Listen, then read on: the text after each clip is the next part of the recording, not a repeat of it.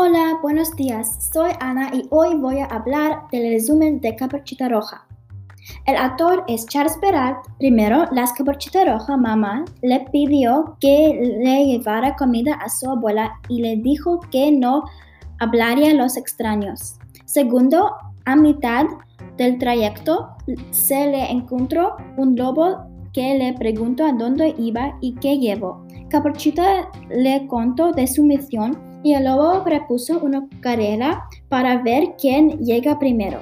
Como había los caminos, el lobo le dio a Caporchita el más largo. Tercero, el lobo llegó primero a la casa de, de la abuelita y fingió la voz del Caporchita. Cuando la viejita le dejó ingresar al lobo, la devoró en, de un solo bocado. Entonces se metió a la cama poniéndose el gorro y los lentes de la antaña.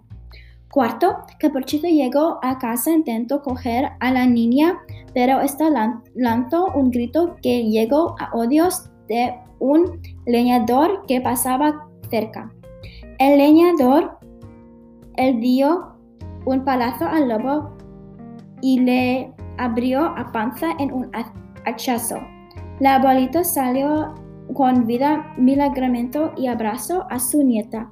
Capuchito le pidió perdón por haberse dejado engañar por el lobo. Al final le prometió a su mamá nunca más desobedecía. El mensaje final del cuento es no hables con extraños. Muchas gracias por escuchar y hasta el próximo día.